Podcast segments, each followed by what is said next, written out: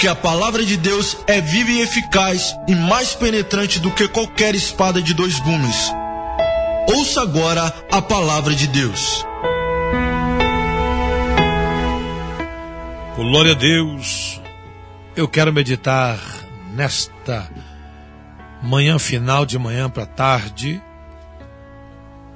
no livro de Malaquias, capítulo 4, versículo 1 até o versículo de número 4, que diz assim: Certamente aquele dia vem, arderá como fornalha todos os soberbos, e todos os que cometem impiedade serão como restolho, e o dia que está para vir os abrasará, diz o Senhor dos Exércitos. De sorte que não lhes deixará nem raiz nem ramo. Mas para vós que temeis o meu nome, nascerá o sol da justiça, trazendo salvação debaixo das suas asas. E saireis e saltareis como bezerros libertos da estrebaria. Pisareis os ímpios, porque se farão cinza debaixo das plantas dos vossos pés. Naquele dia que prepararei, diz o Senhor dos Exércitos. Lembrai-vos da lei de Moisés. Meu servo, a qual lhe mandei em Horebe, para todo Israel, os estatutos e os juízos. Queremos compartilhar, como eu disse, nesse final de manhã, princípio de tarde, através do programa HD, sobre o dia do Senhor. O que nós estamos vendo hoje é uma ansiedade daqueles que esperam um dia melhor, um mundo melhor. E a Bíblia diz que esse dia vai chegar, o dia do Senhor. O dia em que o Senhor vai pisar os seus inimigos, destruir os seus inimigos, acabar com toda essa falta de amor, com, toda, com todo pecado, com todo tipo de rebeldia. A Bíblia diz que o dia do Senhor vem o dia vem, ele determinou o dia de vir. Muitas pessoas não gostam de pensar nisso, ou outros não acreditam. Há quem pensa que o mundo é só matéria, o físico terminou, acabou. E nesse pensamento o inimigo tem levado muitas pessoas a suicídio, a eliminar sua própria vida, achando que uma vez que ele morre, acaba o seu sofrimento. Mas a Bíblia é bem, é bem clara quando ela diz que nós temos uma eternidade para viver. Deus não fez o homem para morrer e acabar. Não. A morte, na verdade, foi consequência da desobediência. Deus fez o homem para viver uma eternidade. Mas agora a morte, que significa separação, Deus a usou para que na matéria fosse eliminado da vida humana o pecado. Mas veja bem, não obstante a matéria eliminar o pecado na vida humana, a eternidade não é eliminada. A eternidade existe. A Bíblia diz assim, versículo 21, ou versículo 31 do capítulo 1, me parece aqui de Gênesis, vou confirmar. E viu Deus tudo quanto tinha feito, e eis que era muito bom. Versículo de número 31. Viu Deus tudo quanto tinha feito, e eis que era muito bom. O que que Deus viu? Deus viu a natureza, Deus viu as coisas criadas, Deus viu o homem, Deus viu a eternidade que ele preparou para o homem viver ao seu lado, e ele ficou feliz, ele disse que é muito bom. Então, se é muito bom, ele não desfez isso.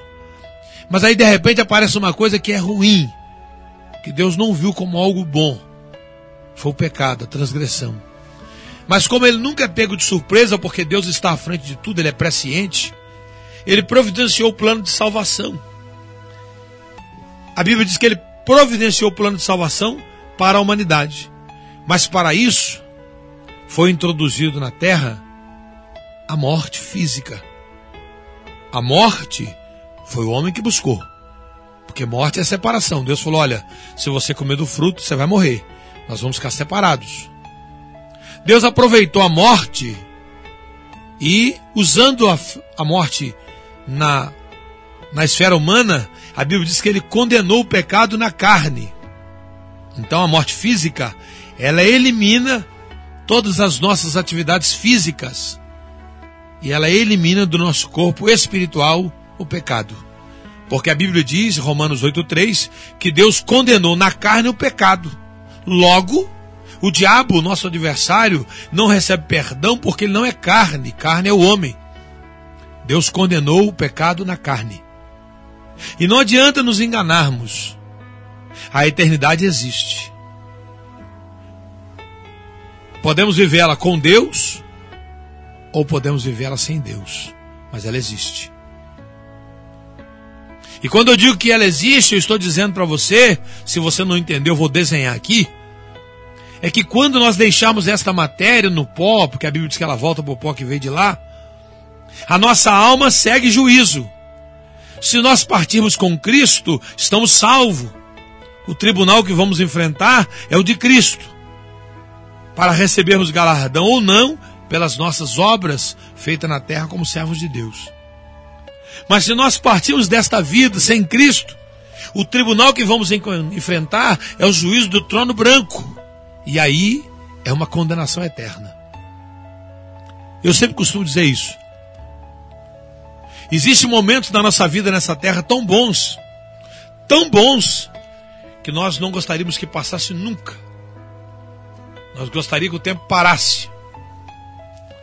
Por outro lado, existem momentos tão duros, tão pesados, tão sofridos, que a gente almeja, como Jó, não ter nascido.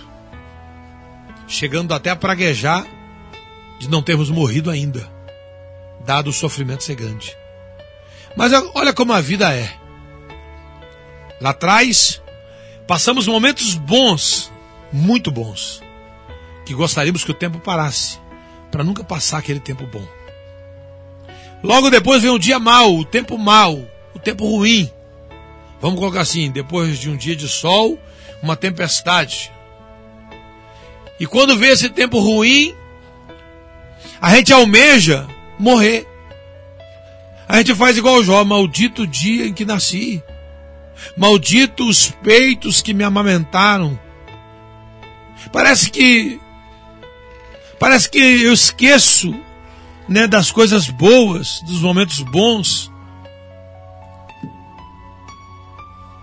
Só que posteriormente, esse tempo ruim, vem novamente o um momento bom. Aquele momento que a gente volta lá atrás e fala: puxa vida, o dia não podia passar mais, o tempo podia não passar mais. Aí eu fico assim pensando, meu Deus, vai entender o ser humano. Momentos bons, a gente quer que o tempo para. Momentos ruins, a gente não gostaria de ter nascido. A gente pensa em morrer. Passa um momento ruim, vem o um bom de novo, a gente esquece do momento ruim e já quer viver eternamente. Vem um momento ruim novamente, a gente fica nesse sobe e desce, sobe e desce, sobe e desce. Aí parece que eu vejo Paulo pensando como eu estou pensando aqui agora. Aí ele entende que no momento bom, Deus está com ele. No momento ruim, Deus está com ele.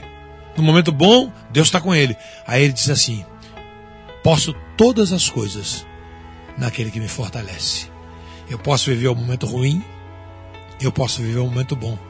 Eu posso ter abundância de mantimento, fartura, como também posso ter escassez. Mas em todos esses momentos, posso em Cristo todas as coisas. O que eu estou dizendo para você aqui é que quando a Bíblia diz que o dia do Senhor vem, parece que eu vejo, uma vez um pastor disse, e eu gostei disso. Ele falou: esses momentos bons que nós passamos aqui, esses momentos maravilhosos que nós desfrutamos aqui, que não gostaríamos que passasse, que o tempo parasse, não obstante ser muito bons, são apenas degustação daquilo que Deus tem para nós. É somente uma provinha daquilo que Deus tem para nós. Porque essas degustações, eu fico pensando o seguinte: qual o propósito da degustação? Desperta, despertar o interesse numa maior parte. Para quem tem internet aí, para quem tem Sky, né? Oi TV, essas televisões aí fechada, de vez em quando a menina liga lá para casa e fala assim: "Sou José, esse mês vai entrar uma degustação pro senhor de 15 dias no, nos canais do Telecine". E aí eu fico lá 15 dias, apesar de que eu não tenho tempo para olhar essas coisas, mas fico lá 15 dias no Telecine, vejo meus filhos assistem e tal. Qual é o propósito dessa degustação? Fazer você sentir o gosto por negócio e ligar para lá e falar aqui, eu quero esse pacote. Eles não dão degustação de graça, não é de graça, é para você se interessar. O que eu estou dizendo é que os momentos bons da vida em que você passa, que eu passo, que nós passamos, que nós não gostaríamos que passasse, que o tempo parasse, são degustações que Deus nos dá para você entender que se aqui você gosta desta, desses momentos bons, imagino que não seria uma eternidade. Uma eternidade. Só que aí vem os momentos ruins, aqueles momentos dolorosos, que a gente começa a amaldiçoar o dia que nascemos, desejando morrer. Mas aí eu vou te dizer uma coisa: se você achar ruim o sofrimento aqui, o desemprego, a crise, os problemas, você imagina o que seria a eternidade você vivendo isso eternamente. Deus condenou o pecado na carne, diz a Bíblia. Paulo falando aos Romanos no capítulo 8, 3. Deus condenou o pecado na carne, dizendo: Olha, eu vou condenar o pecado na carne, e agora você vai escolher se você quer viver uma vida sem a minha presença ou com a minha presença. Parece que eu vejo ressoar no meu ouvido uma resposta de um moço, uma vez, como o pastor Tacílio, de saudosa memória, estava pregando. E o pastor usou para ele assim, virou para ele diretamente e falou assim: Você quer Jesus na sua vida? E ele virou para o pastor e disse: quem é o louco que não quer Jesus? Parece que eu vejo, pastor Rafael, isso ressoar no meu ouvido hoje ainda. Eu lembro nitidamente aquele rapaz virando para o pastor e falando isso. Quem é o louco que não aceita Jesus? Que não quer Jesus na sua vida? Aí o pastor falou com ele: então levante a sua mão. Ele levantou as duas mãos e falou: Eu quero Jesus na minha vida. Só que eu entendi a pergunta que o pastor disse para ele. Porque uma coisa é a pessoa responder positivamente dizendo que quer Jesus, uma outra coisa é responder negativamente com as suas atitudes. Porque quando eu respondo positivamente que eu quero Jesus, posteriormente a essa decisão, a minha vida, as minhas atitudes agora vai corresponder com a minha palavra, vai corroborar com meus sentimentos. Eu quero Jesus, eu não quero andar sem Jesus. Só que a Bíblia diz, e o que as pessoas às vezes não acreditam, é que o dia do Senhor virá. E a Bíblia diz que vai trazer juízo sobre todas as obras. E aí, quando eu falo de juízos, de coisas que vão acontecer, eu vejo até a situação que estamos vivendo hoje. Politicamente, financeiramente, momentos de pandemia. Eu creio, e ninguém muda meu pensamento acerca disso, que tudo que está acontecendo hoje, a corrupção que agora está mais declarada porque já existe há mais de 30 anos, né? Há mais de 30 anos. Possa ser que exista até mais de 500, né? O Brasil tem 500 descobrimentos, mas o Brasil passou a, a se endividou muito mais depois do regime militar do que antes. A roubalheira foi muito forte, muito forte. Não obstante, agora está mais declarado a corrupção, mas já existia. Mas eu vejo hoje isso como cumprimento da palavra. É o momento do ápice do pecado, aonde está chegando, sabe, de uma forma muito forte a narina de Deus. E parece que eu vejo Deus dizendo assim: Filho, já não estou suportando mais. Já vou dar uma olhada nisso que está acontecendo lá embaixo. Eu ia usar uma expressão que agora, depois que eu mudei, né? Eu ia falar assim: vamos descer. Como se Deus tivesse que descer uma escada né, um prédio. Não, não, não. Quando a Bíblia diz que a terra é os cabelos dos pés, esse dia eu ouvi uma irmã falando, irmãos, Deus desceu na terra para ver. Porque a... Aí eu pensei, bom, desceu na terra? Não, a Bíblia diz que ele enche os céus, a terra e todas as coisas, ou seja, Deus é tudo, está em todo lugar. Mas essa expressão Deus desceu na terra, eu vejo assim: Deus veio pessoalmente olhar o que os homens estão fazendo. Porque Paulo, é, no livro de Gênesis vai dizer isso, né? O homem estava fazendo uma torre e Deus desceu para ver o que eles estavam fazendo. E esse desceu aqui está no sentido de entendimento. Ou seja, Deus pessoalmente veio olhar o que o homem está fazendo. Então eu mudei a expressão aqui e falei: Deus trará juízo. Ele vai agir sobre a humanidade. Por quê? Porque o pecado está em larga escala chegando às suas narinas. E eu vejo a Bíblia dizendo que a vinda de Cristo, ela seria precedida de sinais. Apostasia, falta de amor próprio, guerras, rumores de guerras, pestes. E o que nós estamos vendo hoje? Uma pandemia, uma praga de gafanhoto, as vespas assassinas que chegou já no Oriente Médio, que veio, né, aliás, do, da Ásia para já para as Américas. Eu estou vendo aí o cumprimento da palavra dia a dia. Mas uma das coisas que me alegra, alegra o meu coração, é aquilo que o salmista diz: Fui moço, hoje sou velho, mas, porém, nunca vi o justo desamparado, nem sua descendência mendigar o pão. Parece que eu vejo esta palavra ressoar de uma forma forte. Porque em meio a crises, em meio problemas, os fiéis, Deus tem guardado, Deus tem abençoado. Esses dias, o irmão da nossa igreja, o pastor que fechou agora, foi dar o testemunho. E eu falei para ele, eu disse, está vendo? É o que eu sempre digo, para o crente não tem crise, tem Cristo. Porque no meio da crise, Deus é conosco. Deus nunca disse que não ia ter fornalha, mas ele disse: "Eu vou estar na fornalha com você". Deus nunca disse que teria, que não teria cova de leões, mas ele disse: "Eu vou estar com você na cova". Parece que eu vejo a Bíblia se cumprindo diuturnamente. Quando eu digo parece que eu vejo, é porque tem muitas pessoas que não querem olhar esses detalhes, a palavra de Deus se cumprindo as coisas acontecendo e ainda existe muitas pessoas que preferem não acreditar. Certa feita eu estava indo para a igreja, encontrei um jovem que hoje mora no Rio de Janeiro, vivendo nas drogas, nos vícios, e ele falou comigo assim: E aí, José Luiz, beleza? Beleza? Tá indo para a igreja? Eu tô indo para a igreja. Olhe por mim lá. Eu disse: Com certeza. Mas vamos fazer melhor. Ele disse o quê? Vamos para a igreja comigo hoje. Vamos lá.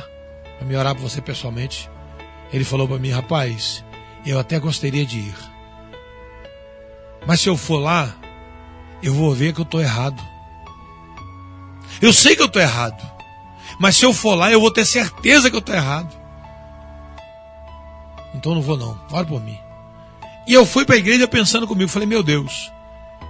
O pecador o ímpio, ele sabe que ele está errando, mas ele não quer que ninguém dê certeza para ele que está errando.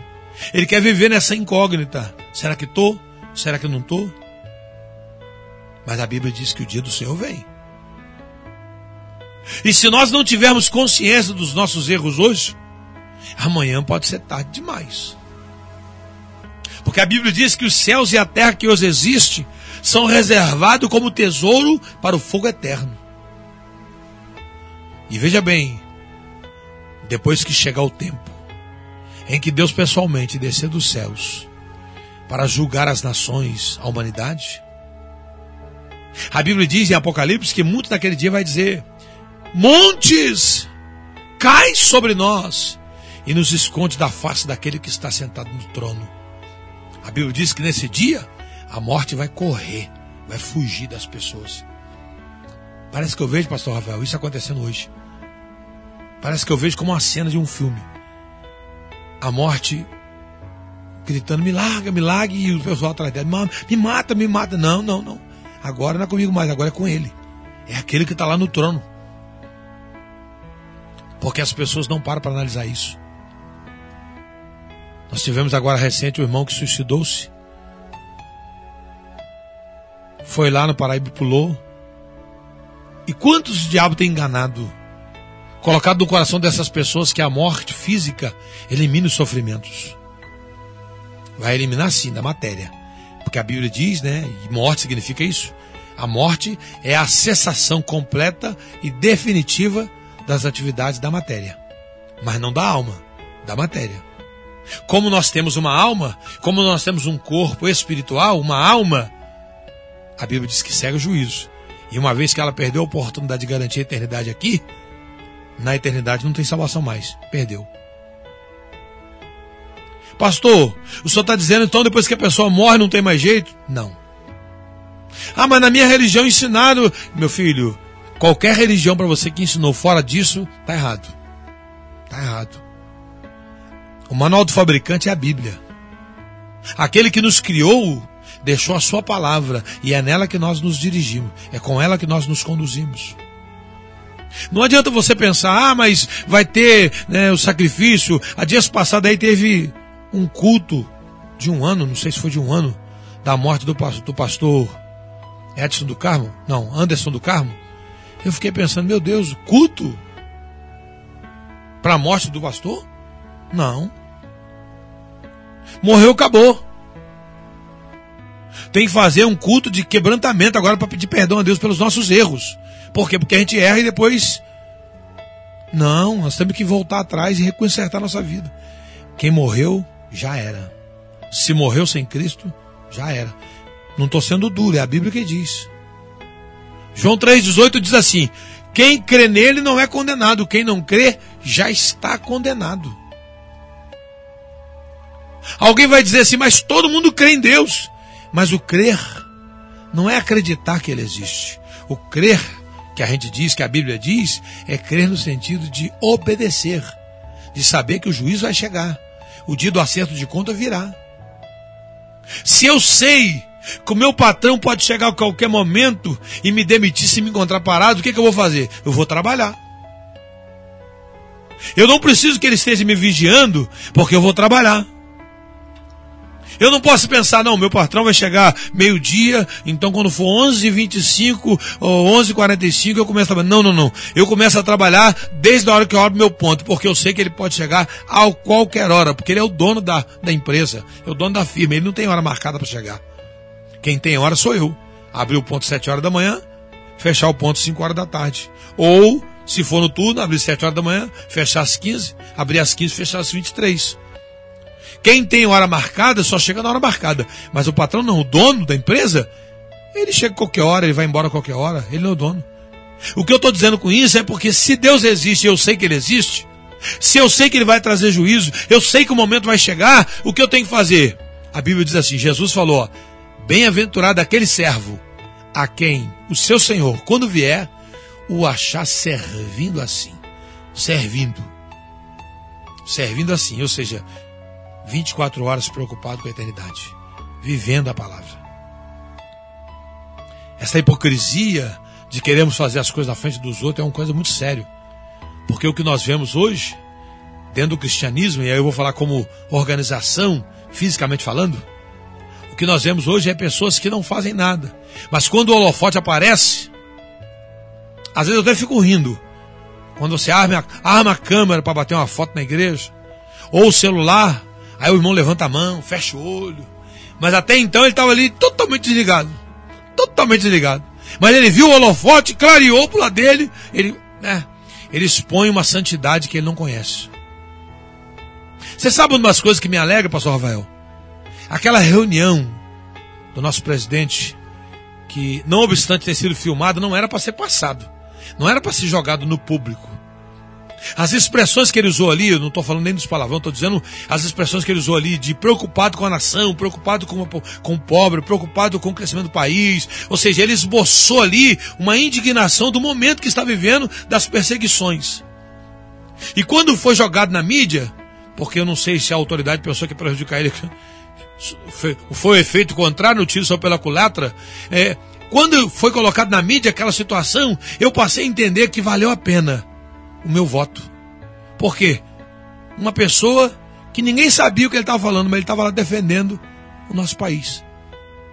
Agora, trazendo para o lado espiritual, se eu estou servindo a Deus, eu tenho consciência disso, na frente do pastor ou não, na frente dos membros da igreja ou não, aonde eu estiver, eu não vou fazer outra coisa que não seja falar do meu Deus, viver para o meu Deus. É mais ou menos como aquela reunião. Ó, filmagem não é para passar para o mundo. É uma filmagem nossa. Mas eu preciso soltar aqui o que está dentro de mim. Então eu vou dar glória, eu vou aleluia, pai e tal. Alguém filmou? Alguém registrou o fato, jogou para mídia?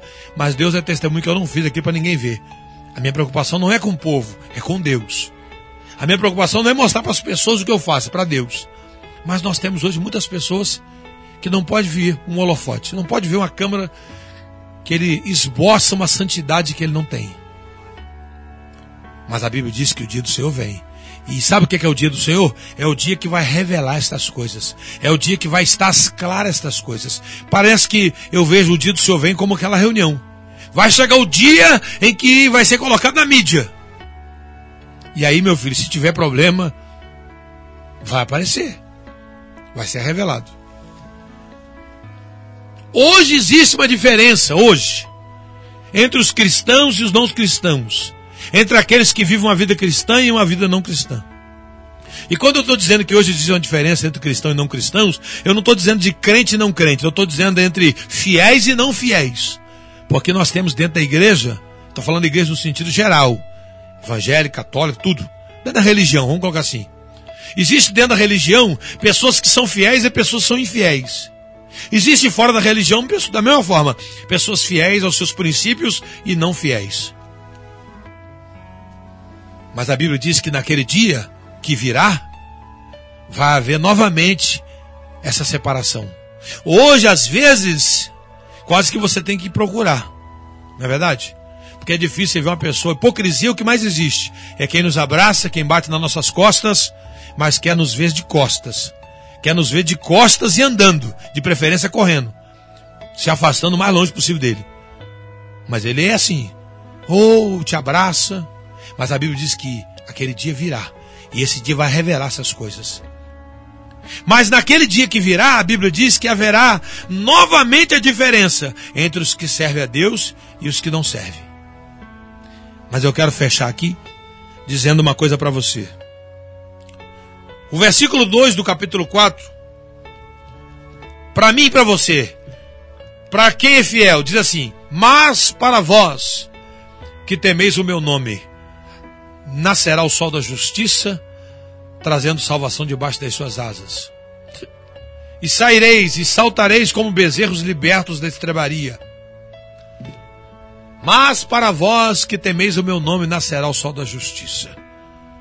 Vale a pena servir o Senhor. Vale a pena sofrer com o Senhor. Por quê? Porque o físico somente sofre. sofre. O sofrimento é só físico, mas eternamente temos garantia de Deus.